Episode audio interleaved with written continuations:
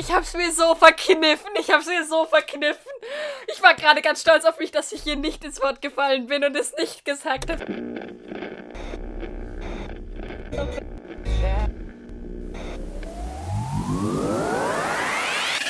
Hell yeah! Hell no!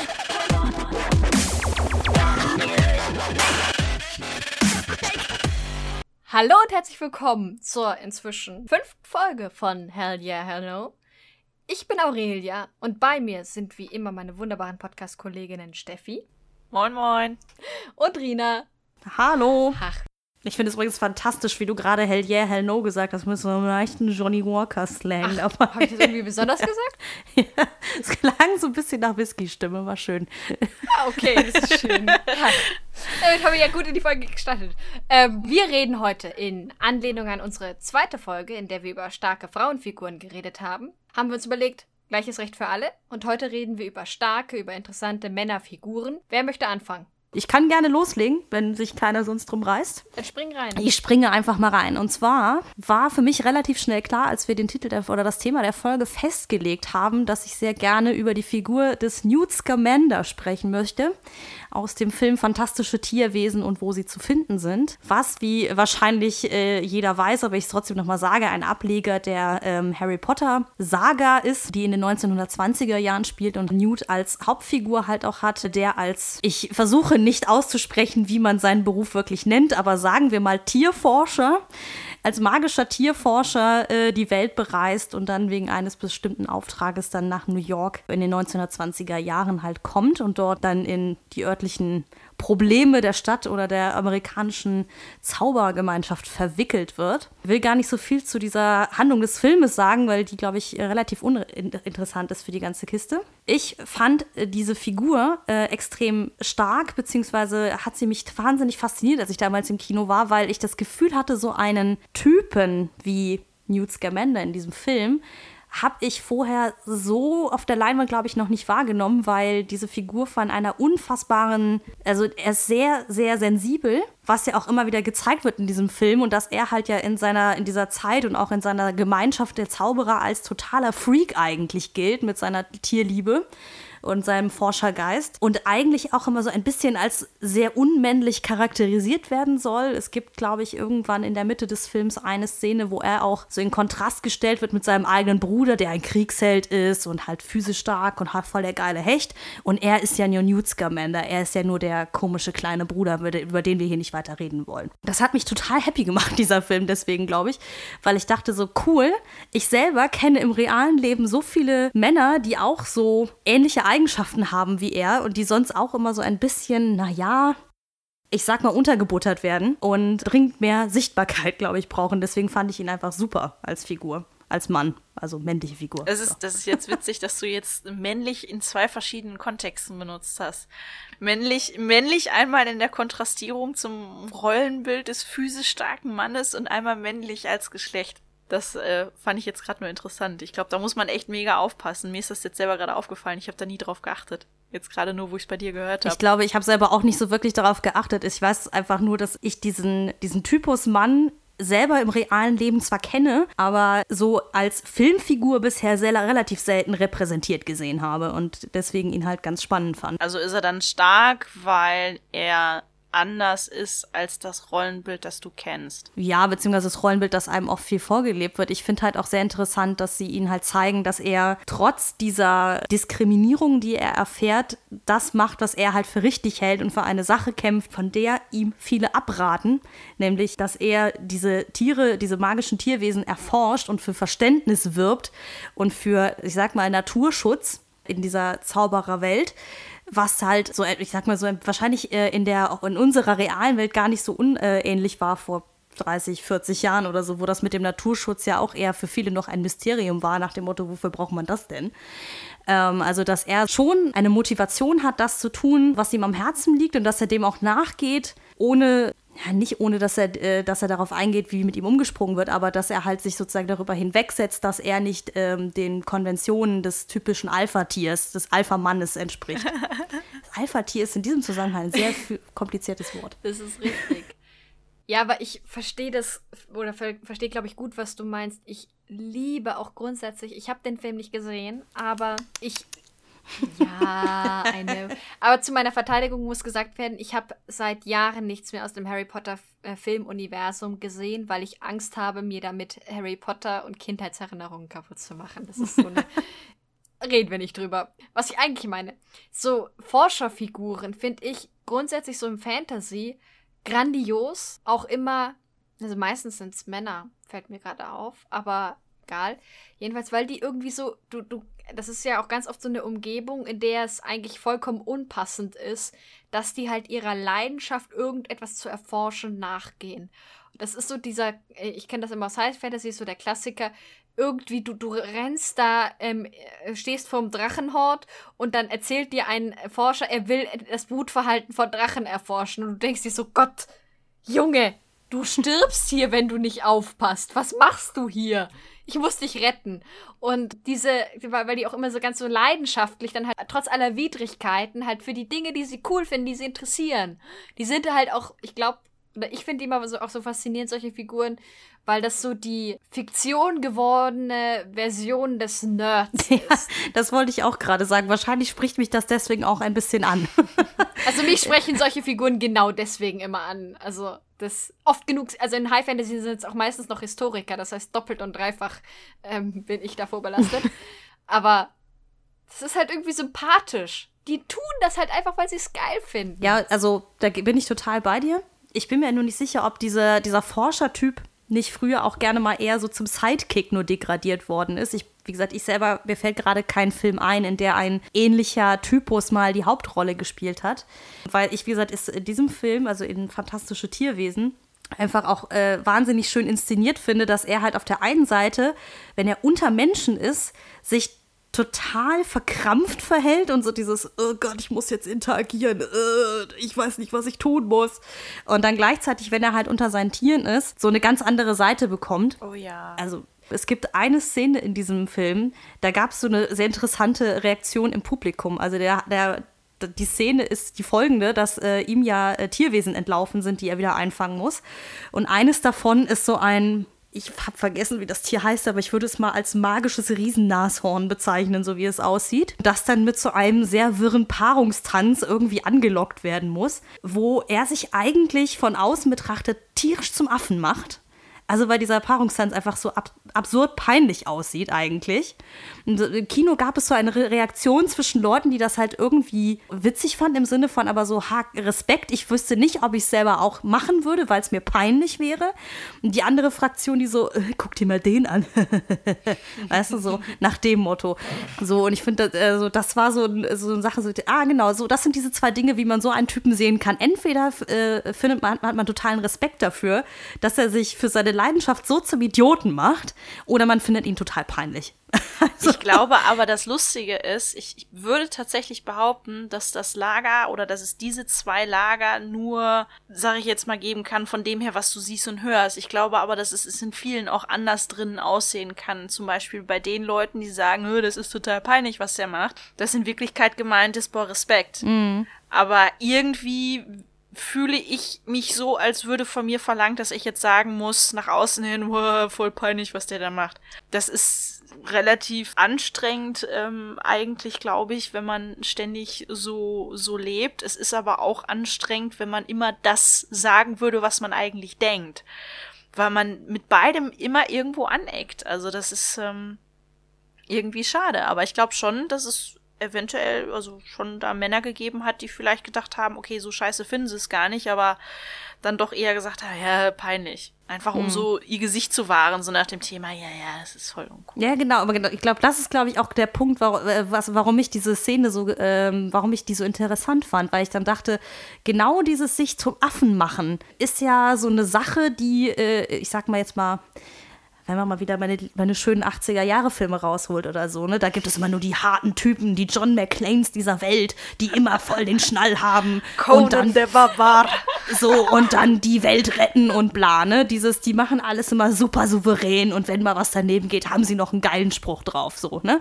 Das ist ja auch. Und am Schluss knuschst du den Love Interest. Ja, genau. Das ist ja auch bis zum gewissen Maße witzig und cool, ne? Will ich gar nicht sagen, dass ich sowas total scheiße finde. Ich, dafür habe ich Stirb langsam viel zu oft gesehen in meinem Leben. Aber äh, dieses, da, da wird es immer so hingestellt, dass halt Männer, die sich für etwas wirklich zum Affen machen, auch vor allen Dingen nicht im Kontext einer Liebeswerbung, ja, sondern einfach nur für etwas anderes, dass das immer so ein bisschen so uncool und peinlich ist. Und dieser Film oder halt diese Figur Newt Scamander darf das endlich mal. Und zwar, das, also das, das fand ich halt echt ziemlich cool. Darum, äh, also glaube ich, ist mir diese Szene so im Kopf geblieben einfach. Mir fällt auch gerade ein, das ist ja auch dann was Besonderes, dass das im Grunde für sich selber tut oder etwas, was ihm wichtig ist. Weil mein der Klassiker, mir, ich musste jetzt gerade an diese Szene mit zehn Dinge, die ich an dir hasse. Nein. Doch, heißt so dieser Film? Diese. Mit Heath Ledger? Ja, genau. Ja!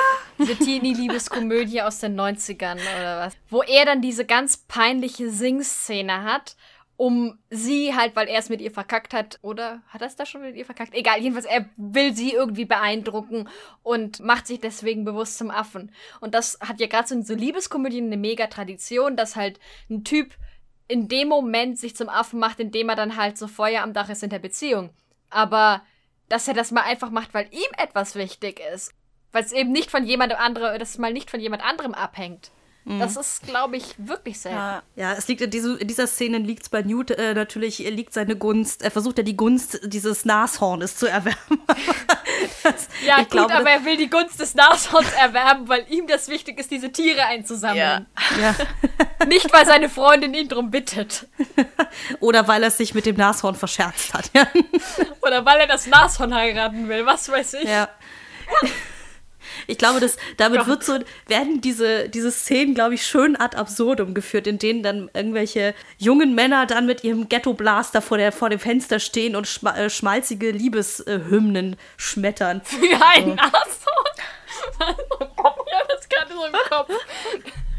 Schmalzige Liebeshymnen für Nashorn. Tut mir leid. ja, mir fällt gerade leider nicht dieser Film ein, aber der wird so oft äh, persifliert. Ja, ich weiß. Ich hatte nur gerade noch den Gedanken vor an das Nashorn im Kopf und hat jetzt mir gerade Newt Scamander mit dem Ghetto-Plan. Vergesst es. Vergesst mich, ich bin albern. Ich habe auch gerade gedacht, es muss anscheinend sehr lustig sein in deinem Kopf gerade. Kann man da mitmachen? Ja. In meinem Kopf ist es gerade sehr lustig. Aber ich glaube auch nur in meinem Kopf. Gut, oh. kommen wir mal weg von Nashörnern und Liebeswerbung und Ghetto-Blastern. Ja, wie gesagt, so dieser Typ Newt Scamander, wie gesagt, spricht mich extrem an, weil er halt diese Mischung ist irgendwie aus sensiblem, leidenschaftlichem Typ, äh, aber auch irgendwie dieses Nerdige halt irgendwie hat. Also ich glaube auch, ich konnte mich selber mit ihm einfach als Type, und damit meine ich jetzt nicht Mann oder Frau, sondern einfach als Mensch konnte ich mich mit ihm ganz gut identifizieren, weil ich auch diese Situationen du bist bei Fremden zu Hause und du weißt gerade gar nicht, wie du mit denen interagieren sollst oder sowas. Ne? Das äh, kenne ich nämlich auch zu Genüge. äh, zumindest als ich jünger war, ist mir das zum Beispiel extrem schwer gefallen. Und ich fand das halt einfach sehr schön zu sehen, dass sie sich das getraut haben, ihm diese Rolle zu geben, dieses sensiblen, etwas so socially awkward mäßigen Typen. Und freue mich, also wie gesagt, ich bin halt sehr gespannt darauf, wenn jetzt dann da, ich weiß gar nicht, kommen glaube ich jetzt noch vier Filme oder so. Mich würde es halt echt extrem interessieren, ob sie seinen Bruder auch nochmal aufgreifen, ne? um die beiden nochmal im Kontrast tatsächlich so zu sehen. Aber Wobei jetzt schon, finde ich, ein guter Kontrast war, ähm, zum Beispiel zu Personen wie Graves oder so. Mhm. Es ist ja quasi sein Gegenspieler in dem Film, der ein sehr, sehr, ja, geleckter Typ ist. Also so richtig so Pomade im Haar bis zum Abwinken. Und dann natürlich das Gesicht von Colin Farrell. Und ähm, aber so geschniegelt und gestriegelt und halt in Anzügen. Und viele Männer laufen so ähnlich rum. Er ist so wirklich die Überspitzung dieses geschniegelt, gestriegelten aalglatten Typen in, in diesem Setting der 20er Jahre. Und dagegen wirkt Newt Scamander halt immer sehr, ja, so ein bisschen tüdelig. So ein bisschen, als würde er die Klamotten von seinem Opa auftragen, der aber auch ein bisschen kleiner war als er, weil er immer so Hochwasser hat. Und ich fand das total spannend. Mir ist das auch direkt aufgefallen, dass er sich ähm, kleidungstechnisch musste er sich natürlich ein Stückchen weit absetzen, weil er halt der Brite unter den Amis mhm. ist. So. Aber trotzdem, ich hatte befürchtet, und das haben sie nicht getan, und deswegen, das mag ich an dieser, dieser Figur des Newt Scamander sehr gerne, was sie da geschrieben haben, dass es nicht zu einem Problem für ihn gemacht wird, dass er scheinbar nicht dem typischen Mann der 20er Jahre oder dem typischen Zauberermann der 20er Jahre entspricht. Sowohl vom Charakter her als auch äußerlich macht er sich das nicht zum Problem. Hm. Und das finde ich ungeheuer stark, dass das nicht mit reingenommen wurde. Das macht ihn für mich auch deswegen zu einer starken Figur, dass es einfach nicht interessiert. Es wird zu keinem Zeitpunkt des Filmes irgendwie gesagt, dass er sich irgendwie selber runterputzt, so nach dem Thema, so man kennt das ja, wenn man weiß, dass man anders ist als das durchschnittliche Rollenbild, dass man selber über sich so sagt, naja, guck dich, guck mich an. So, guck mich an. Ähm, Ich bin zu dünn, zu dick, zu groß, zu klein für das gängige Rollenbild, wie auch immer. Dass man so bittere Scherze darüber macht oder so. Ne, So in so einem Bewusstsein, so, äh, ja, ich bin halt nicht perfekt, ich find's ein bisschen schade, ich hätte es gerne anders, aber ist halt so. Ja. Und das macht er gar nicht und das finde ich richtig toll und das macht ihn, finde ich, als Figur bewundernswert und tatsächlich grundsätzlich sogar für alle.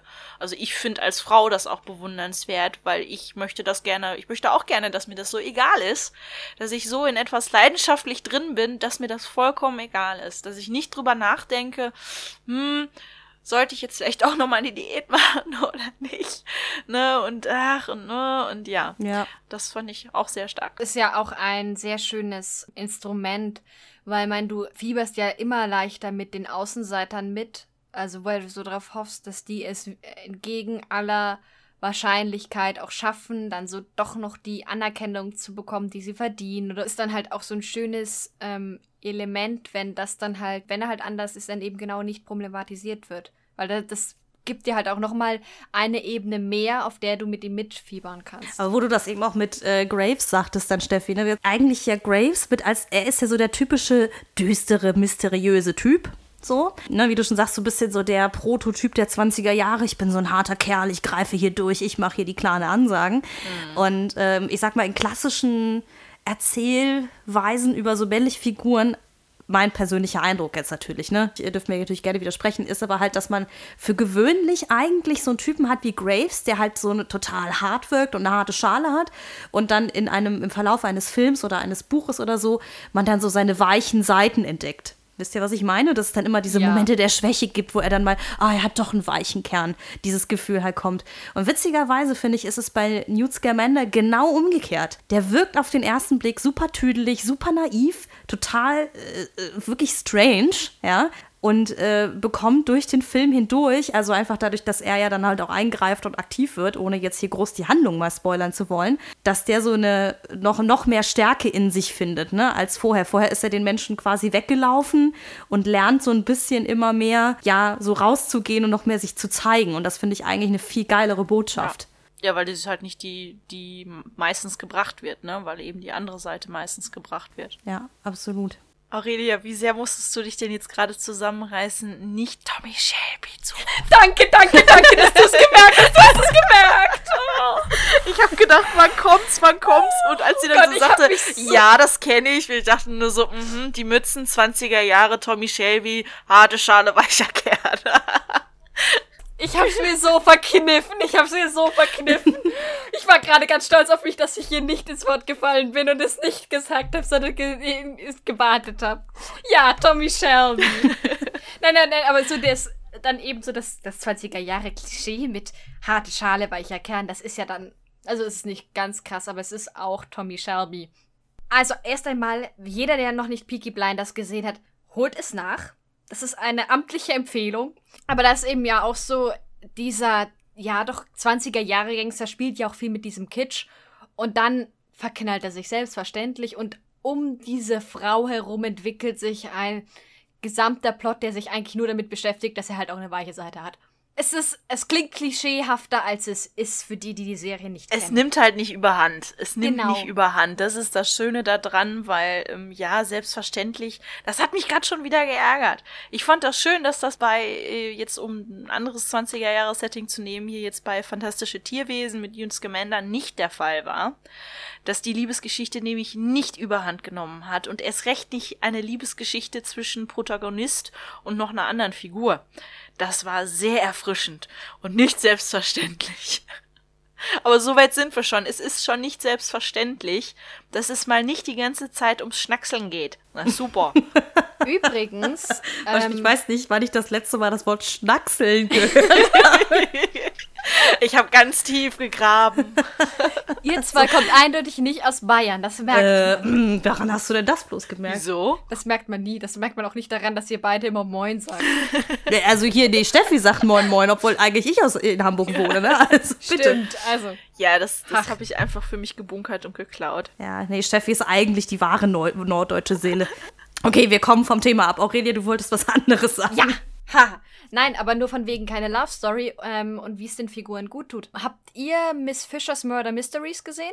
Nein, immer noch nicht geschafft. Das ist so eine, auch für die, die es jetzt, die zuhören und es nicht kennen, ähm, das ist eine, ja, so eine Krimiserie. Ich würde es als Agatha Christie in modernem Gewand beschreiben. Das spielt in den, Moment, müsste in den 20er oder 30er Jahren spielen. In Australien geht um Phryne Fisher, die löst halt Mordfälle.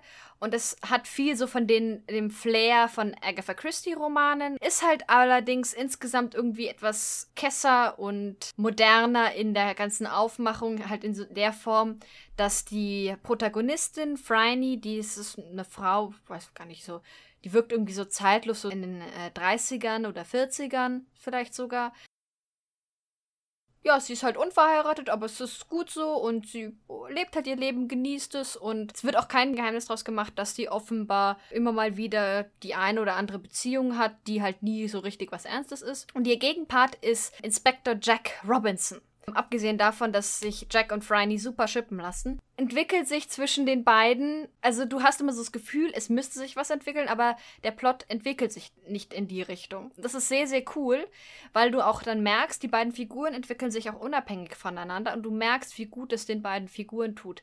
Und diese Shipping-Ebene geschieht eigentlich mehr so, oder habe ich immer so das Gefühl, geschieht mehr unter den Fans der Serie, weil das so, das muss doch jetzt eigentlich kommen, so ein allgemeines Gefühl ist.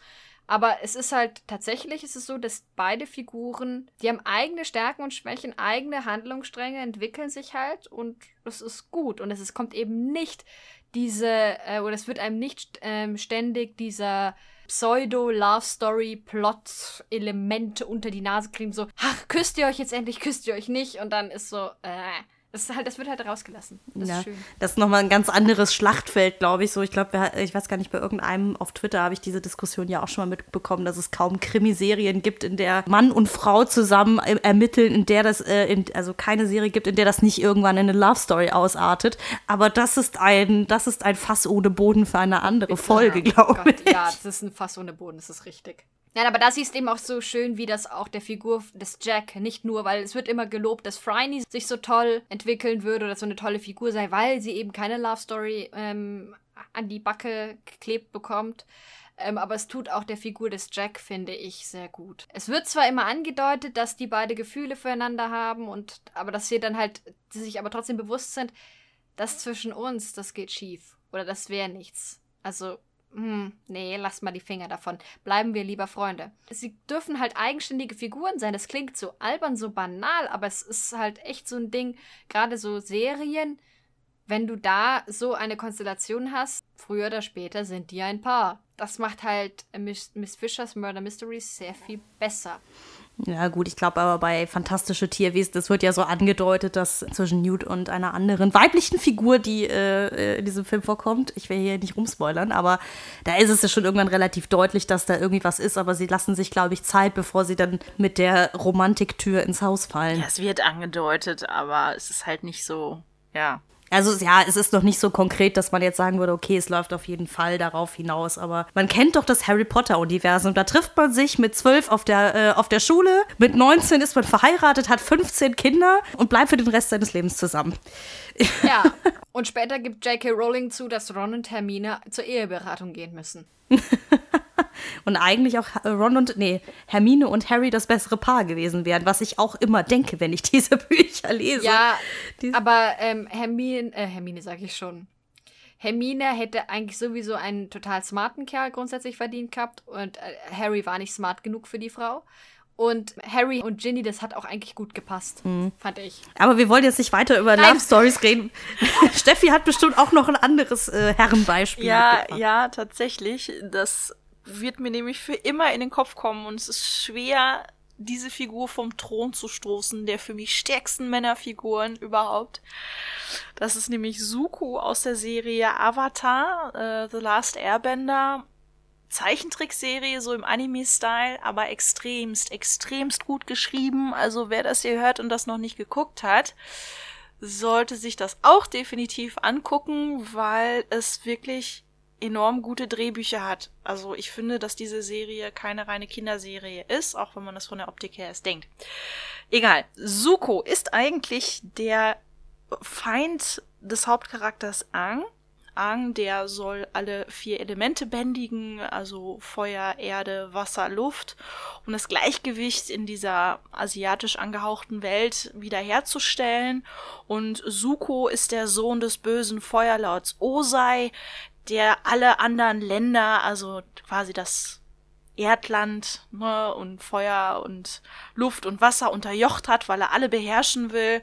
Und er soll den Avatar suchen, beziehungsweise er hatte sich zur Aufgabe gemacht, den Avatar zu suchen, um seine Ehre wiederherzustellen. Und ist damit eben der Feind dieses Avatars namens Ang. Am Anfang ist er relativ platt, einfach ein Typ mit einer bösen Narbe im Gesicht.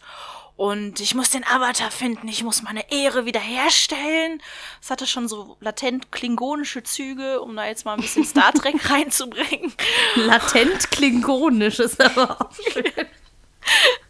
Und ähm, da denkt man sich erst nicht viel dabei und dann erfährt man aber immer mehr von der Hintergrundgeschichte. Ja, also wer sich nicht spoilern lassen will, sollte vielleicht jetzt weghören, weil ich muss die Hintergrundgeschichte ein bisschen erzählen, sonst wird nicht klar, warum das so eine starke Figur ist, denn er entwickelt sich enorm gut. Er wird vom bösen, eigentlich aber sehr armen Jungen zu einem sehr reflektierten, verantwortungsbewussten, aufopferungsbereiten jungen Mann. Dadurch, dass er begreift, dass sein Vater, der ihn wegen einer Aufmüpfigkeit diese Narbe verpasst hat, also ihm so ein Viertel seines Gesichts verbrannt hat und ihn dann sogar noch verbannt hat, dass er einfach nicht bei ihm ankommen kann, jemals.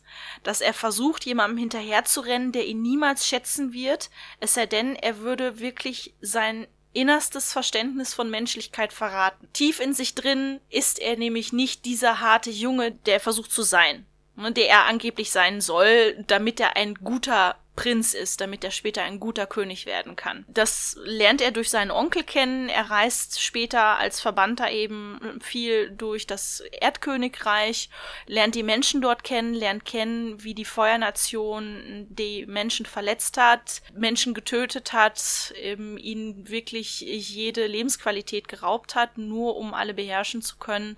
Und das erdet ihn und er begreift halt langsam, was es bedeutet, ein Mann von Ehre zu sein. Er dachte immer, ein Mann von Ehre bedeutet zu sein, das zu tun, was der Vater sagt.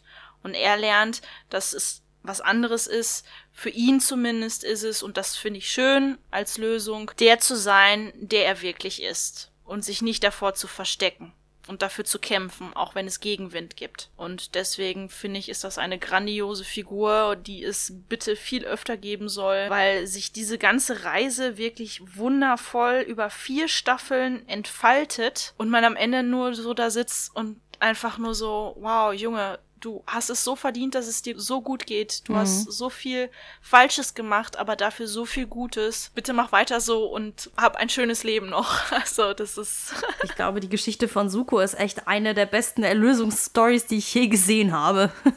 also, aber Selbsterlösung, muss man dazu sagen. Ja, ja, natürlich. Es geht ja halt darum, sozusagen, sich von diesen äh, Ängsten und Sorgen und so, von denen er sich da befreit. Dass ich, also auch wenn das in einer Fantasy-Welt spielt, ist das ja so unfassbar gut auf das reale Leben zu übertragen.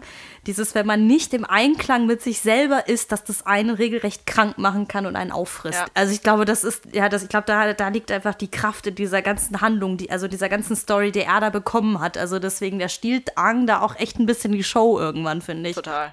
Absolut. Suko ist wundervoll. Ich war ein klein wenig neidisch, dass Steffi zuerst die Idee hatte, ihn herzunennen.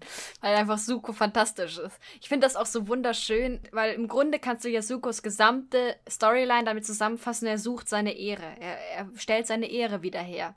Seine Definition von Ehre halt innerhalb dieser gesamten Serie ändert. Ja. Zuerst ist halt für ihn Ehre vor allem diese ja in der ähm, Feuernation, vor allem in der ähm, im Adel da und unter diesem Militärstab und sowas und allem von seinem Vater, da anerkannt zu werden. Also im Grunde der Blick von außen. Und am Schluss ist halt seine Ehre wird durch das wiederhergestellt, was er eben für richtig hält und was die, äh, was die Leute, wo es wirklich drauf ankommt, also die, die er auch liebt und also so Leute wie sein Onkel, die ihn auch tatsächlich lieben und für die er nicht nur ein Symbol als Prinz ist, dass das dann halt das ist, was zählt und das ist so ein wunderschönes Motiv. Und da kann auch keine andere Figur in Avatar mit Suko mithalten. Ende. Es mhm. ist Suko. Drop Mike. Mir kann keiner erzählen, dass eine andere Figur besser ist ja. als Suko in Avatar. Also, nein. Punkt. Ja, also in Avatar auf jeden Fall nicht. nee, nee. nee, das, das auf jeden Fall nicht. Nee, also ich fand, vor allen Dingen fand ich auch sehr schön, weil ich ja mittlerweile so eine ganz leichte äh, Liebesgeschichtenallergie habe. Ich mag Liebesgeschichten, ja, aber ich, ich mag sie nicht überall bitte haben. Ich fand das bei ihm auch sehr schön, dass das auch so marginal behandelt worden ist tatsächlich. Dass also wirklich nur später gezeigt wird, eine Zeit lang, wo er dann doch bei seinem Vater wieder ist, wo er doch versucht, wieder seine Anerkennung zu finden, obwohl er auf dem Weg dazu dazu war, wieder ein Guter zu werden, dass er halt mit äh, Mai zusammenkommt, einer Adelstochter, und da kein großes Tamtam drum gemacht wird, sondern die beiden haben sich gern, sie akzeptieren sich so, wie sie sind, mit ihren Ecken und Kanten und da kein großes Liebesstory-Bohai drum gemacht worden ist. Das fand ich super, damit man sich eben auf ihn als Figur mehr konzentrieren kann. Es hätte der Geschichte nämlich auch, sind wir ganz ehrlich, nicht geschadet, wenn sie gar nicht da gewesen wäre, weil ich nicht das Gefühl hatte, dass sie da irgendwas viel bewirkt hat. Also das äh, war auch mal interessant, dass nicht betont worden ist, die Liebe hat aus ihm einen besseren Mann gemacht. Das ist in keinster Weise die Botschaft seiner Entwicklung, sondern dass er sich selber, und da kommen wir wieder zu diesem Wort, ne, Erlösung und Selbsterlösung, was du sagtest, dass man sich selber sehr gut retten kann dass da nicht dieses äh, leicht überstrapazierte Motiv, nur die Liebe kann dich retten, hm. immer eintreffen muss. Ich finde das bei Männerfiguren aber auch echt immer faszinierend. Also bei Frauen ist es ja, ich sag mal, früher klischeehaft eher so ist, so, sie braucht den Mann, der sie retten muss und er braucht dann die Liebe, die ihn retten muss. Das, also, ne, dieses Motiv kommt gefühlt bei Männerfiguren hm. so oft äh, rüber, dass er halt natürlich nur mit der Frau an seiner Seite wirklich vollständig ist. Und auch nur durch die Frau eine weiche Seite Seite ja. an sich entdeckt, weil alleine geht das ja nicht. Ja, ja so. und er hat natürlich keine Freunde. Also ja. ich meine nur, weil dann ist auch die immer mit diesem emotional labor. Also die Freundin ist dann halt auch da, um ihm zuzuhören, wenn er dann keine Ahnung seine Probleme vor ihr ausbreitet. Und er hat dazu selbstverständlich im Klischee keine Freunde, die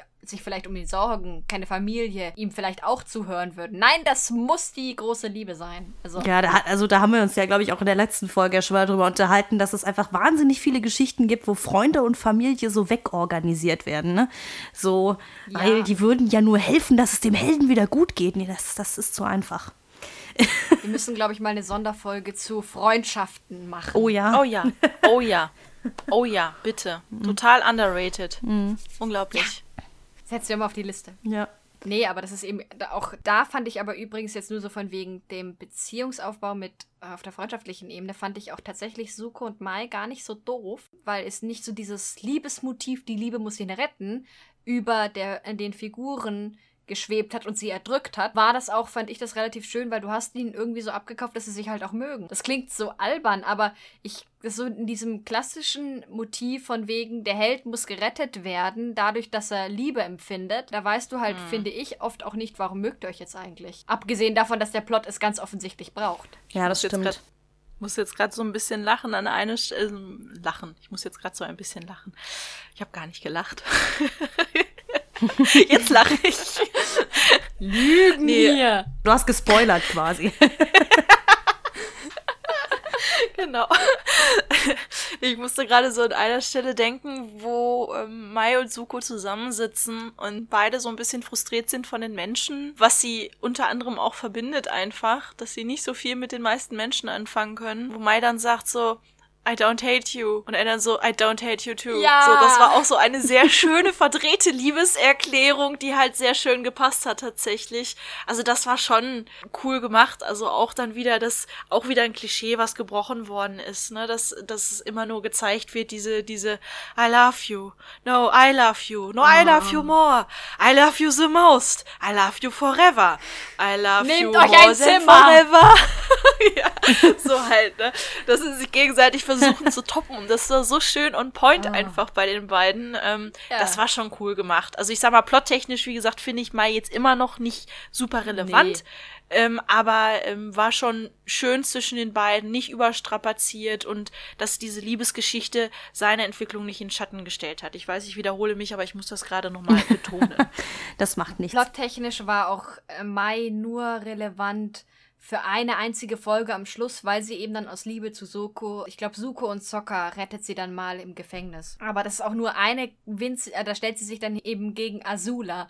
Übrigens auch eine coole Figur. Und das war, glaube ich, so die einzige großartige Plotrelevanz, die diese Beziehung ernsthaft hatte. Ansonsten war sie halt einfach da und hat eben, war auch dafür da, einfach nur, ja, vielleicht Suko noch ein bisschen weiter zu charakterisieren und eben dieses diese kurze Phase am Hof sein oder in der Umgebung seines Vaters zu illustrieren. ja. Ich habe jetzt Avatar, also die Serie leider nicht mehr ganz so präsent. Also ich kann eurer Unterhaltung natürlich folgen, was so die einzelnen Handlungsschritte und so weiter noch angeht, aber so ganz präsent habe ich sie nicht mehr. Aber was ich noch weiß, ist, und das ist mir generell bei dieser Serie damals, als ich sie geguckt habe, immer aufgefallen, ist, dass die die Leute, die es geschrieben haben, sich, glaube ich, unfassbar viel mit den Figuren generell beschäftigt haben, wie die ticken. Weil gerade diese Szene mit dem I hate you and I hate you too, Nein, das ist so ein typisches, nicht I hate wo du you. siehst, okay, da hast, hat er nicht, I hate you. I don't hate you. Ach, I don't hate you. Ja, egal. Es ist spät. Ich, ich bin zu nichts zu gebrauchen. Nein, das stimmt nicht. Für den Podcast reicht es. Alles gut. Ja. Um, um dich nach drei Sekunden falsch zu zitieren, reicht es ja. Also auf jeden Fall mit dem Ich hasse dich nicht und ich hasse dich auch nicht. So, ich mach's einfach auf Deutsch. Ist einfacher. Ich glaube, wenn sie halt eine, eine klassische Liebeserklärung daraus gemacht hätten, wäre, hätte das dem Charakter Soku nicht entsprochen.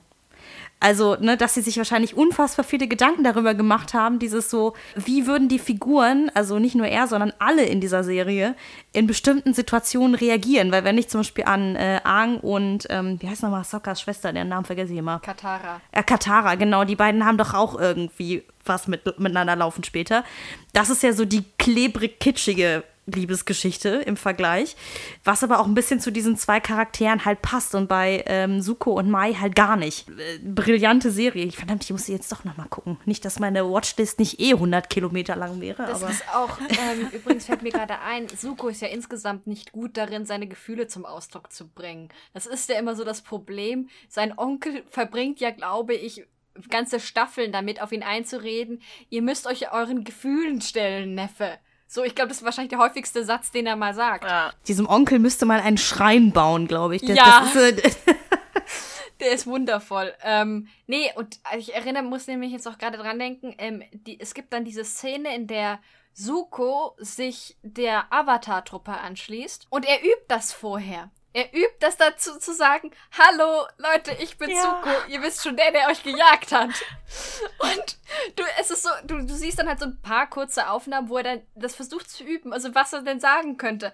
Und er, weil du merkst ihm so an, ihm, ihm liegt das gar nicht, da sich jetzt irgendwie dazu zeigen, dass er das bereut oder überhaupt im Grunde damit auch jetzt seine Gefühle auszudrücken. Das ist halt einfach so Suko, deswegen hat das eben auch mit Mai wiederum mit I don't hate you halt einfach so super gepasst. Ich weiß auch nicht, ich finde es halt echt interessant bei, äh, also dieses, dass Männer ihre Gefühle nicht so, oder männliche Figuren ihre Gefühle nicht so richtig zeigen können und so. Das ist ja so ein Thema, das auch öfters mal vorkommt, aber irgendwie finde ich es bei Suko nochmal anders inszeniert oder anders aufgegriffen oder sie gehen vielleicht auch ein Stück weiter damit, weil er ja wirklich dann sich mit Dingen auseinandersetzt, die wirklich echt äh, harter Tobak sind zum Teil. Äh, wisst ihr, was ich meine? Ja. Ja. Aber bei Suko ist es, glaube ich, der ist, ähm, der wird halt aber auch im Grunde immer als sehr sensibel dargestellt, sobald du die Hintergrundgeschichte von ihm mitkriegst. Der sucht eigentlich, also er ist ja nicht so, dass er keine Gefühle hätte und so der harte Kerl wäre, sondern er ist halt in einer gewissen Weise erzogen worden. Es kommt, du kriegst auch in lauter Rückblenden ja damit, dass er eine sehr, sehr enge Beziehung zu seiner Mutter hatte, im Gegensatz zu seiner Schwester, die eine deutlich engere Beziehung zu ihrem Vater hatte. Und der dann eben versucht, irgendwie dann was zu Ja. kompensieren. Ja, ich sag mal, er hat ja später auch die Mutter verloren, die Verbindung war weg. Und dann ist es, finde ich, auch normal, dass man dann den Kontakt zum Vater verstärken will. Also das ähm, war das Tragische eigentlich daran. Im Prinzip, wenn man jetzt so drüber nachdenkt, da ja das Gerücht im Raum steht, dass, äh, Achtung, wieder Spoiler, Osei seine Frau umgebracht haben soll, was nie bestätigt wurde, aber so im Raum steht, aber hat Osei sich dadurch eigentlich sein eigenes Grab geschaufelt, muss man ganz ehrlich sagen, weil Suko einen wesentlichen Teil dazu beiträgt, dass Osei letzten Endes von Aang gestürzt werden kann und seine Kräfte verliert und nicht mehr eben alle Länder unterjochen kann, wie er es vorhatte oder sogar teilweise regelrecht ausroden wollte. Hätte er von Anfang an eine gute Beziehung zu seinem Sohn gehabt, hätte die ganze Geschichte anders laufen können. Also ich meine jetzt aber im Sinne von als böser Mann eine eine enge Beziehung zu seinem Sohn aufbauen, weil ich glaube, dann wäre Suko sehr viel unreflektierter geworden. Eben wie seine Schwester Azula, die völlig wahnsinnig geworden ist an den Ansprüchen ihres Vaters, an ihren eigenen Ansprüchen, die sie dadurch an sich hatte. Das wäre ganz anders gelaufen. Also dadurch, dass dann der Vater vermutlich die Mutter umgebracht hat und einfach das auch seelische Wunden hinterlassen hat bei Suko, die dann irgendwann wieder aufgebrochen sind, die er versucht hat zu verdecken, aber dann merkt, nein, das bin ich. Ich bin dieser sensiblere Typ. Ich bin der, der auch mal nachdenkt und der aber auch jetzt nicht immer böse sein will, sondern ich habe andere Ziele und ich finde, das ist das Richtige, was zu tun ist und nicht das, was mein Vater will. Also hat er sich irgendwie selber ein bisschen kaputt gemacht, der Vater. Sehr gut. Der war nämlich böse. Ja, das ist ja auch ein schönes Motiv. Der Tyrann, der fällt oder der mit durch seinen eigenen Sohn fällt. Es, es ist ein, ehrlich, ehrlich gesagt musste ich, es passt nicht ganz, aber ich musste ein klein wenig an diese äh, Geschichte denken, dass halt ja Voldemort äh, Har- Harry ja eigentlich auch nur unfreiwillig zu seinem eigenen Horcrux Ja, gemacht hat. Ne? So, dieses, indem er ihn ver äh, vernichten wollte, hat er seinen eigenen Untergang sozusagen herbeigezwungen, gezwungen, wobei das bei Avatar eine deutlich direktere Geschichte ist. Es ist halt so ein total krasses Sinnbild dafür, was äh, schlechte Eltern-Kind-Beziehungen anrichten können. Ne? Was du tust, noch röcheln, muss ich dich noch Töter stöcheln. Okay. Aus, Wo kam das jetzt bitte her? Ähm, Brutus und Caesar. Äh, äh, ja, ähm, Das ist ein Scherzzitat, kein echtes Zitat, sondern ein Scherzzitat, was angeblich Brutus zu Caesar, ne, nach den Stichen. Brutus hat Caesar umgebracht. Ja, ja, das ist schon klar, aber ich hätte jetzt nur, äh, also so, auch du, Brutus. Ja, nein, Das das, ich ist das, gekannt, ja, ja, aber- das ist der Klassiker, aber der andere, das, was ich kenne, ist halt das andere. Aber ist okay, hat keiner gelacht, Aha. weiter im Text. So. ich habe aber eher nicht gelacht, weil ich dachte so, verdammt, hat sie jetzt irgendwas zitiert und ich kenne es einfach nur nicht. Das ist auch gerade gedacht. War das irgendein Shakespeare-Stück, das an mir vorbeigegangen ist? Irgendwelche Anspielungen? Nee, nee, das, äh, Habe ich eine Bildungslücke? es ist nur, nur ein äh, blöder Spruch, äh, wie jemand nicht äh, kaputt geht. Wie jemand nicht kaputt geht. Oh. oh. Was hast du gesagt? Soll ich dich noch Töter stöcheln? Oder wie geht der Satz? Was du tust, doch röcheln, muss ich dich noch toter stecheln. Okay, Ladies. Ich glaube, ich mache einfach mal weiter mit meinem schön. Beispiel, bevor das hier vollkommen ins Seltsame abgleitet. Ja, bevor ich mich noch selber Also- tot, Toter stöchel. Ja, schön. Also. Versuch keine Überleitung, tu's Ich einfach. tue es einfach. Kurz und schmerzlos. Nein, ich mache tatsächlich eine Überleitung. Wir haben nämlich jetzt ja gerade über. Ich mache oder ich mache mal ein anderes Fass von Stärke auf, wenn wir jetzt hier schon über starke Männerfiguren reden. Ha, kleine Überleitung. Und zwar, mein Beispiel ist der Outsider aus den Dishonored-Spielen. Ich glaube, ihr, kennt ihr auch nicht, oder? Egal. Wie das klingt, ken, äh, kennt ihr auch nicht, oder? Ja, nein. Ich weiß. Sehr schön.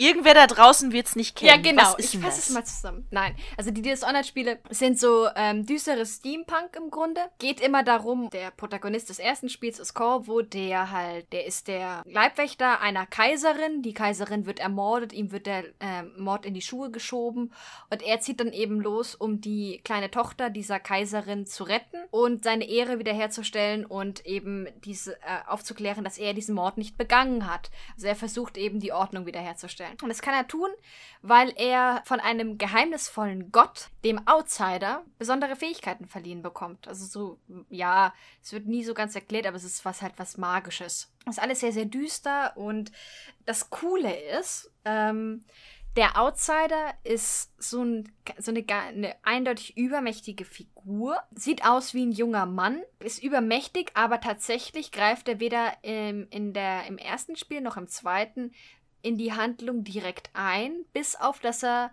dem Protagonisten diese Fähigkeiten verleiht. Ansonsten beobachtet er nur. Es gibt verschiedene Punkte im Spiel, in dem du dann auch so, ja, Schreine, in denen dem Outsider gehuldigt wird, entdecken kannst. Und dann kriegst du kleine Cutscenes, in denen halt ähm, er auftritt und die aktuellen Ereignisse in der Handlung kommentiert. Aber mehr tut er nicht. Er ist eigentlich nur so ein Beobachter. Und ich fand das vom allerersten Moment an, als ich dieses Spiel zum ersten Mal gespielt habe, unglaublich faszinierend, weil du da hier eine Gottfigur hast, die ganz offensichtlich übermächtig ist, aber eben nichts tut. Beziehungsweise irgendwie, ja, mit dem Schicksal maximal spielt und dadurch eben sehr, sehr mystisch und ähm, sehr geheimnisvoll wird. Und sowas weckt immer total meine Neugier. Und ich habe sowieso auch so eine Schwäche für so Trickster-Götter, so ein bisschen. Vielleicht spielt das auch rein. Also ich finde das, äh, finde das sehr, sehr spannend, weil das eben so, ja, die Neugier erweckt. Und gerade eben, weil dieser Outsider im Spiel so unglaublich übermächtig wirkt, aber sich halt eben so nicht verhält. Hm. Ich glaube, jeder Atheist auf dieser Welt würde jetzt sagen, naja gut, ist ja nicht Ja. anders als jetzt auch. Ach Gott, ja. Nein, aber ähm, Nur mit dem ja. Unterschied, dass du den Outsider siehst im Spiel. Ha! Also du würdest erwarten, dass er was tut, weil man ihn sieht. Ja, nein, sagen wir es mal so, es ist halt, ähm, wenn ich bei Fantasy, äh, bei- Fantasy, wenn Götter auftreten, erwarte ich, dass sie, wenn sie schon direkt auftreten und nicht nur ähm, etwas Optionales, Religiöses sind, oder grundsätzlich, wenn Gött Götter in Fiktion auftreten, wenn, ähm, erwarte ich normalerweise, dass sie halt etwas tun, dass sie ähm, aktiv werden. Und nicht, dass sie einmal so, ja, schwupps, geh mal und guck mal. Und es vielleicht ist auch liegt äh, daran, dass der eben so eine, ähm, schwierig auch zu beschreiben, der war so für mich so ein bisschen zwischendrin. Weil er wirkte so jugendlich, so kindlich irgendwie, war aber gleichzeitig der Gegenstand immer, dass er unglaublich mächtig war. Das hat irgendwie so ein bisschen, da hat äh, auch so das, das Äußere, wie er dargestellt wurde, mit dem ähm, äh, ha- hat so das, oder auch die Art und Weise, wie er geredet hat, wie er sich gegeben hat, das hatte irgendwie was, was ganz, ganz Junges, hat damit gebrochen, wie er, was er kann und welche Macht er ganz offensichtlich hat. Das ist etwas, was ich sehr, sehr faszinierend fand, so in der Darstellung. Und äh, verlässt er jetzt, also vergibt er jetzt an den einen Typen, gibt er dem einmal Kräfte und das war der krasseste Eingriff seinerseits in der Geschichte? Oder kommt da noch was? Ja.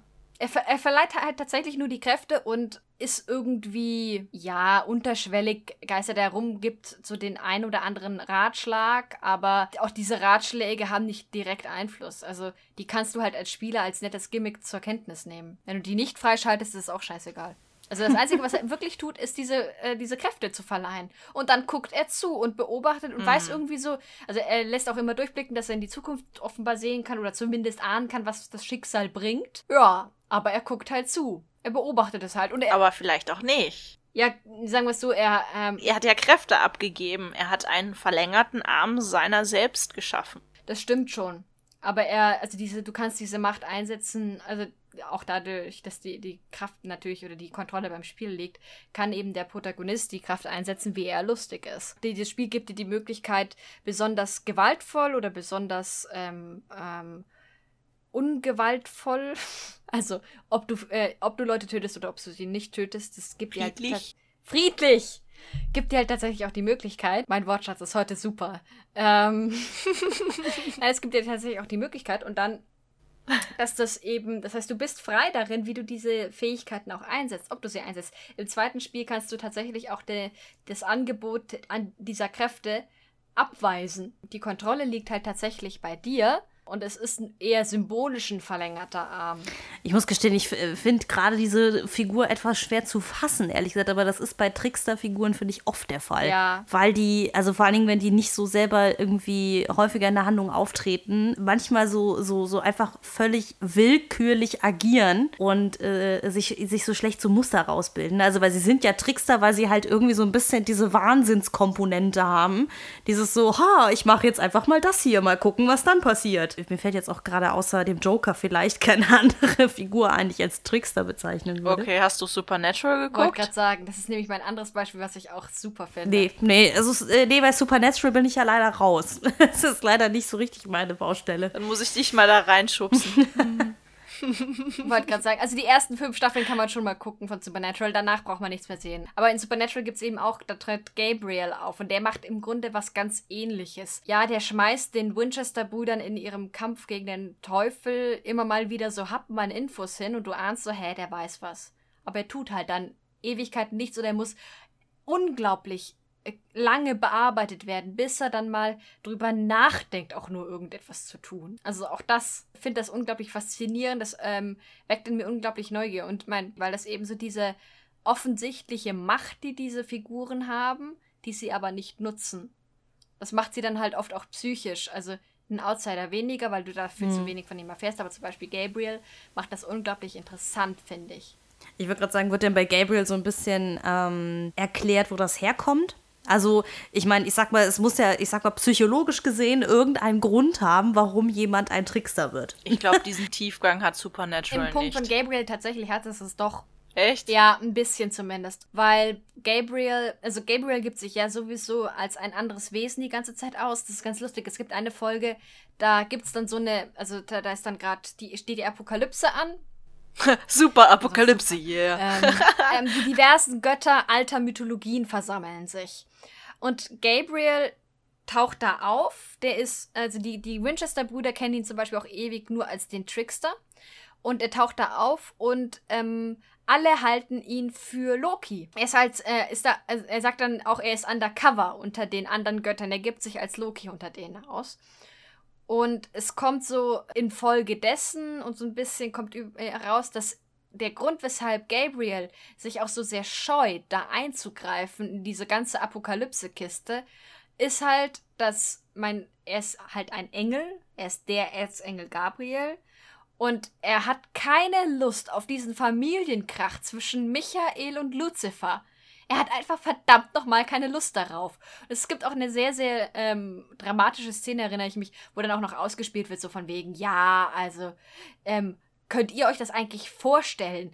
Das, was äh, für euch jetzt die Apokalypse ist, war für mich ein Sonntagnachmittag. Und ähm, wo dann eben auch, wo er relativ äh, dramatisch dann erklärt, dass er eben diese, diesen Familienkrach nicht aushält. Für Supernatural-Verhältnisse ist das schon sehr tiefschürfend. Aber jetzt wurde halt nicht erklärt, warum er ein Trickster ist und woher er die Macht hat. Er ist halt ein Erzengel und aus die Maus. Ja. Ja, gut, es wird aber auch nicht erklärt, wo, woher Lucy. Äh, Entschuldigung, Lucifer. Oh, Lucy. Ja, das ist Gabriel nennt ihn irgendwann Lucy und ich habe das ähm, mit einer Freundin irgendwann als Gag angefangen, dann ihn nur noch Lucy zu nennen, weil das einfach bei Supernatural auch so gut passt. Ähm, jedenfalls und auch nicht erklärt, woher die anderen Engel ihre Macht haben. Das ist halt, die kriegen sie halt von Gott. Ja. Also ist jetzt die Stärke jetzt in der Figur oder in diesem Figurenprinzip, ne, wenn wenn es jetzt halt hier um starke Männerfiguren geht, tatsächlich die Stärke im Sinne von nicht Muskelkraft, sondern göttliche Kraft. Ja, göttliche Kraft und wenn es manchmal, wenn sich halt die Mühe macht, es zu erzählen, dann eben, weil, da, also ich finde die deswegen so interessant, solche Figuren, weil damit gebrochen wird auch diese, ja, göttliche Kraft, die dann irgendwie an Relevanz verliert, weil sie sie nicht richtig einsetzen. Und dafür dann aber irgendwie plötzlich die, die Psyche und das ganze Wesen der Charakter interessanter wird. Ich sitze zum Beispiel immer da und will diese Figuren äh, auf der Stelle verstehen. Mich, mich, mich interessiert, sobald die irgendwie ihre göttliche Macht nicht einsetzen, interessiert die mich auch nicht mehr, weil ich frage mich, warum. Und normalerweise ähm, gibt es da sehr, sehr spannende Gründe für. Die liefert übrigens auch Dishonored im zweiten Teil. Also so ein bisschen zumindest. Oder ich hätte sie so interpretiert, ist aber so eine Interpretationsfrage. Verstehe. Mir ist tatsächlich doch noch ein Trickster eingefallen. Also zumindest würde ich ihn so definieren. Ist der Peter Baelish in Game of Thrones, also Littlefinger. Also, weil bei, bei ihm ist es ja auch, er wird ja auch so positioniert als so der Strippenzieher irgendwie im Hintergrund, der eigentlich immer nur so hier und da mal auftaucht. Und du merkst, er hat irgendeinen Plan und er versucht ja immer irgendwie alle möglichen Leute reinzulegen. Da wird ja auch immer so ein bisschen aufgedeckt, warum der Typ halt so ist. In seinem Fall halt natürlich, weil er dieses Hereinlegen und Ränke schmieden äh, und Leute verwirren äh, als Möglichkeit sieht, halt Chaos zu stiften und dann halt so ne Teile und Herrsche sich dann äh, über alle anderen zu erheben. Das ist natürlich sehr, in, also als als als als ähm, Antagonist finde ich das extrem spannend. Das, wie gesagt, wie Aurelia schon meint, das hat so viel mit Wahnsinn zu tun. Diese Leute sind manchmal, also Trickster sind immer so unfassbar wahnsinnig stellenweise. das macht, glaube ich, halt ihren Reiz aus, dieses, weil sie völlig unlogisch handeln zum Teil, weil du die Beweggründe nicht kennst oder weil sie dir vorenthalten werden zum Teil. Mhm. Wobei ich jetzt das bisschen, was ich noch, ich habe ja nur die erste Staffel Game of Thrones geguckt. Ich werde auch dabei bleiben. Egal, wer jetzt da draußen Buh schreit. Und das bisschen, was ich von Littlefinger mitbekommen habe, da schien er mir aber sehr geordnet zu sein. Also, das ist jetzt eine eigene Interpretation. Das geht in die Richtung, finde ich auch, auf jeden Fall. Aber für mich ist er für einen Trickster zugeordnet. Ich finde, Trickster sind unberechenbarer und weniger logisch aufgebaut als Littlefinger. Der ist extremst gut organisiert. Ja, aber ich würde noch mal diese Trickster-Definition ein bisschen erweitert und dann passt nämlich Littlefinger wieder voll rein. Sie folgen einer von außen nicht erkennbaren Logik. Es ist ja ganz oft so, dass, dass der Reiz an Trickstern ja auch dadurch ist, dass du als Zuschauer oder Leser nicht verstehst, warum sie handeln, wie sie handeln. Allerdings trotz allem, ähm, die ihre äh, wäre eine Geschichte aus ihrer Perspektive erzählt, die noch ihrer eigenen Logik folgen würde. Die ist vielleicht krude und merkwürdig, aber es ist eine Logik. Auch gerade Baelish, der hat eine, der ist geordnet oder hat eine Logik, aber die ist für die anderen Figuren nicht immer so erkennbar oder ganz, ganz selten so erkennbar. Ich meine, wen der alles verrät, aber für den Zuschauer ist es erkennbar, finde ich. Deswegen ist er mir persönlich zu weit von der Trickster-Geschichte entfernt. Es geht in die Richtung, aber er ist mir zu sortiert. Mhm. Weil der Trickster ist in seiner, in seiner Urform darauf ausgelegt, Gutes und Schlechtes zu tun. Und das macht er nicht. Er handelt ausschließlich aus relativ niedrigen, machtgierigen Gründen und mehr nicht. Ich habe zumindest nicht in der einen Staffel, die ich gesehen habe, sagen wir es mal so, da könnt ihr mich natürlich dann gerne belehren, weil ihr wohl mehr gesehen habt als ich, nicht das Gefühl gehabt, dass bei ihm etwas gezeigt wird, wo er etwas Gutes tut, einfach um jemanden etwas Gutes zu tun. Einfach so, ohne Egoismus dahinter. Alles hat Zusammenhänge. Und das ist halt nicht die Ursprungsversion des Tricksters, der mal Gutes tut, der verehrt wird dafür sogar teilweise von manchen, aber von manchen auch verflucht wird, weil er irgendwelche äh, Sachen da durcheinander bringt und dadurch alles durcheinander geht und Leute fangen sich an zu streiten und er sitzt in der Ecke und lacht sich schlapp. Da muss ich jetzt aber mal die Frage stellen, weil ich, also, äh, wie gesagt, Trickster-Figuren sind so etwas, mit denen ich mich relativ wenig beschäftigt habe, aber ist es ein per se eher mit männlichen Figuren besetzter Archetyp? Also, oder gibt es auch weibliche Trickster? Eher ein männlicher Archetyp. Es ist eher männlich. Also, ich überlege gerade, es könnte es vielleicht sowas wie. Ja, mhm. Ich habe gerade überlegt, ob sowas wie Cruella de Vil vielleicht da reinpasst. Also diese leicht verrückten weiblichen Villains. Aber mein Trickster kann ja auch gerade in der männlichen Form auch relativ neutral auftreten. Also gar nicht mal so als Antagonist. Und ich glaube, in der weiblichen Form gibt es die dann als Antagonist. Ja, mir würde jetzt auch kein Beispiel einfallen, deswegen dachte ich, ich frage einfach nur mal so. Wir reden ja hier immerhin über männliche Figuren. Der älteste Trickster fällt mir gerade ein, müsste ich eigentlich aus dem Studium kennen. Ich habe ja als zweites Fach mhm. Religion. Ich wollte gerade sagen, äh, du sprichst doch bestimmt vom Buch der Bücher, wo wir doch äh, seit 2000 oder ja. wie, wie viel tausend Jahren noch immer schon immer alle Motive nur noch recyceln. Ja, ist ja noch älter. Also das sind ja ähm, Altes Testament gerade. Die Quellen sind ja noch älter und sind weit vor Jesu Geburt entstanden oder dem vermuteten Geburtszeitpunkt. Sorry, ich ähm, ich mache jetzt klug Scheißen off hier. Sorry. Ähm, nee, der Teufel männlich und definitiv eigentlich eher ein Trickster, denke ich mal. Weil er tatsächlich nicht nur richtig Böses macht, also er geht jetzt nicht durch die Gegend und tötet Menschen, sondern er bringt sie dazu, Dinge zu hinterfragen. Ne? Also von wegen Verführen, hinterfragen, anzweifeln und so weiter. Also er bringt äh, Chaos in das, was der gute Gottvater gerne hätte und funkt immer wieder rein und da und da und da äh, bis hin zu Jesus ja sogar selber. Das wäre zum Beispiel dann noch so eine. Mein Gott, das Prinzip des Tricksters ist echt alt. Ja. Es wird noch weiter vor was gegeben haben wahrscheinlich, aber fällt ja, mir jetzt gerade nur so ein. Also das ist, äh, vermut mal, oder nehme mal an, dass das nicht älter ist, aber mein Loki zum Beispiel ist ja genauso. Ja. Auch eine Tricksterfigur. Ja, also ich wollte gerade sagen, ich weiß nicht, ob, äh, also bei, von Steffi weiß ich, dass sie es zumindest im Regal stehen hat. Bei dir, Aurelia, weiß ich es natürlich nicht, aber ist ja Neil Gaiman hat ja mal diese ganzen nordischen Mythen nochmal in, ich sag mal, verdaulicher Form aufbereitet in seinem Buch äh, Norse Mythology weiß gar nicht, ob es davon mittlerweile auch mal eine deutsche Version gibt, aber da ist auch so, also ich habe das Hörbuch dazu, wo er das dann auch noch in so einer suffisanten äh, englischen Stimme vorträgt und dann denkst du dir wirklich die ganze Zeit, Loki ist eigentlich so ein komplett wahnsinniger Freak. Es ist so, dieses, dass da den noch keiner totgeschlagen hat. Das ist das ist echt eine Kunst, sich so durchzuwursteln einfach die ganze Zeit. Ja, irgendwie habe ich davon nichts gelesen, dass diese Figuren, ähm, also jetzt die Figuren, die wir aufgelistet haben, ich glaube, oh, warte mal, jetzt nicht hauen. Ich glaube, auf Gabriel trifft es nicht zu, aber ansonsten sind die wirklich nicht tot zu kriegen, ne? Irgendwie. Bisschen wie oh. Unkraut. Ja, also es ist zumindest ein häufiges Motiv. Also ich glaube, der Outsider ist tot zu kriegen. Da gibt es jetzt ein DLC und ich habe Angst davor. Aber grundsätzlich es ja. Es gibt ein was? DLC, ein ähm, Downloadable Content. Also im Grunde eine Erweiterung. Ah, wieder was gelernt. Ja, ich habe nur zwei Computerspiele auf meinem Computer. Ja, ich bin noch nicht so. Also inzwischen heißt auch alles DLC, was man früher Erweiterung genannt hätte. Sagt die Frau, die ständig englische Zitate in den Podcast reinhaut. Okay, ja. sollte vielleicht still sein. Ich muss auch gestehen, nach unserer letzten Folge habe ich mir auch geschworen, mal ein bisschen weniger Denglisch zu benutzen. Ich schwöre mir das nicht. Ich halte mich sowieso nicht dran. Ich kenne mich. Ja, ich weiß, habt ihr noch irgendwas, das euch auf dem Herzen ist oder sollen wir langsam zum Schluss kommen? Also wir hätten jetzt die Wahl zwischen drei Jahren weiterreden und lieber irgendwann alles zu einem guten Ende zu führen. Dann doch mal nehmen wir doch noch unsere Schlussfrage, nachdem wir sie das letzte Mal grandios vergessen haben, alle drei. Nehmen wir sie doch dieses Mal wieder rein. Und zwar, wir haben das äh, ich habe nachgeschaut, wir haben bei der starken Frauenfiguren-Folge einmal rundherum uns erzählt, was für Kindheitsheldinnen wir denn gehabt hätten. Dann machen wir es doch jetzt mal umgekehrt. Was für Kindheitshelden hattet ihr denn? Ich muss gerade echt überlegen. Ich bin da voll frauenfixiert, sorry. Äh, ich kann mich gerade nicht so richtig entscheiden. Ich glaube, der eine ist relativ äh, offensichtlich, deswegen äh, ist es fast schon zu einfach, die Antwort, nämlich Luke Skywalker. Ich hab's gewusst.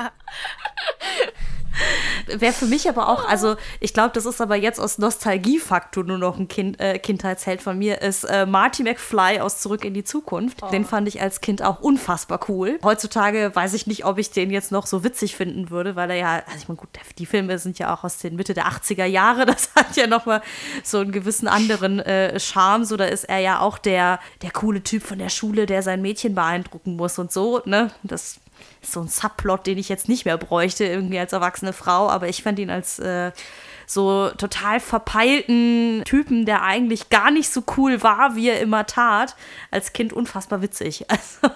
Ja, ich bin mit, äh, äh habe ich auch, glaube ich, schon mal erzählt, ich bin mit Asterix und lustigem Taschenbuch groß geworden. Das heißt, meine Kindheitshelden sind eindeutig Asterix und Obelix und Donald Duck. Ich kann, ich muss einfach die beiden nennen. Das ist ein, äh, die drei nennen. Das ist halt einfach so. Ach, ja. Ja, vor allen Dingen Donald Duck passt ja da gut zu Gundel Gaukelei, wenn ich mich da richtig ja, erinnere. Ja, das ist auch wieder, das ist, ist wieder dasselbe Prinzip wie mit Gundel Gaukelei. Donald Duck zieht, hat so viel Pech. Der arme Kerl, dem regnet es nur auf sein Auto. Und er macht trotzdem weiter. Er gibt trotzdem seinen Neffen dann Taschengeld, wenn er mal Kohle hat wenn er mal nicht pleite ist und der ist. Ach, bei dem fällt es einem immer leicht, an das Gute im Menschen zu glauben. Ich glaube, ich habe einen sehr positiven Blick auf. es ist Kann Donald ich verstehen. Duck. Donald Duck als jemand, der äh, als Kind die DuckTales gesuchtet hat, weiß ich, wovon ich rede. Die habe ich witzigerweise gar nicht so sehr gesucht. Ich habe ja. tatsächlich lustiges Taschenbuch eher. Nee, ich glaube, äh, bei mir die, kann die ganze Familie dieses Intro von den DuckTales auswendig. Also Einfach nur, weil ich das so oft gesehen habe als Kind. Das ist ganz schrecklich, ich muss immer noch überlegen. Ich habe mir das schon was gedacht, weil du so ruhig bist. Also so, Steffi, du bist so still, irgendwas rattert bei dir im Oberstübchen. Ja. Ja, ja. Äh, tatsächlich muss ich gerade überlegen, weil ich war früher als Mädchen, ich habe Frauenfiguren bewundert und Männerfiguren waren bei mir immer nur so die, in die ich verknallt war. Da war jetzt peinlicherweise aber dann auch rückblickend keiner bei, wo ich sage, das wäre mein Held. Weil ich glaube jetzt nicht, dass Hobie aus Baywatch ein Held ist, aber ich war furchtbar in ihn verschossen. Oh. Also ich glaube, die erste Figur, die ich einfach so cool fand, weil ich sie für ihre Stärke bewundert habe, Held ist jetzt fast übertrieben, aber war tatsächlich dann Krabbert. Oh ja. Den habe ich tatsächlich sehr bewundert für seine Stärke, fürs Aushalten, weil ich das ganze Buch gedacht habe, ich hätte das nicht geschafft. Ich hätte das nicht ausgehalten. Ich. Nee. Nee. Wie er seine Freunde verliert und wie nach und nach, wie er begreift, wer tatsächlich der Müller ist und wie er dann halt seine Freundin, seine Liebe da tatsächlich rettet, sie ihn, wie auch immer und ja, nee, dann würde ich da Krabbert nennen. Ja. Ist auch, Auch schön. nicht schlecht. Das ist auch ein schöner Schlusspunkt. Da sieht man auch wieder so ein schönes Motiv, weil das ist ja auch so ähnlich wie Suko. Ach. Sehr schön, haben wir doch einen schönen Bogen hinbekommen. Dann beenden wir hiermit diese Folge. Es war uns wie immer eine Freude. Wenn ihr gerne Feedback zu dieser Folge oder einer anderen da lassen wollt, könnt ihr das gerne per Facebook, Twitter, iTunes oder einfach ganz klassisch als Kommentar auf unserer Website hellyeahhellno.de machen. Wir freuen uns über Feedback, auch über Kritik. Also, wenn ihr uns etwas mitteilen wollt, tut das. Ansonsten hoffen wir, dass ihr Spaß hattet an dieser Folge und dass ihr auch das nächste Mal wieder mit dabei seid und euch wieder unser manchmal etwas merkwürdiges Gebrabbel anhört. Was, wieso? Ich finde das alles total sinnvoll, was wir hier erzählen. Wir, wir reden nur, okay, Entschuldigung, wir reden hier nur sinnvolle Dinge, selbstverständlich. Jetzt Ähm, wollte ich dich gerade für dieses Reflexionsvermögen loben. Gut, dass ich es nicht gesagt habe. ja, jetzt ruiniert. Also alles wie immer. Ich glaube, damit sollten wir uns jetzt auch verabschieden, sonst wird es wieder Es ist vollkommen wild. alles ruiniert, alles wie immer. Können wir das bitte zu unserem Schlusssatz für immer machen? So, es ist alles Ja. ruiniert, es ist alles wie immer. Ciao, ciao. Ja, Au revoir. Tschüss.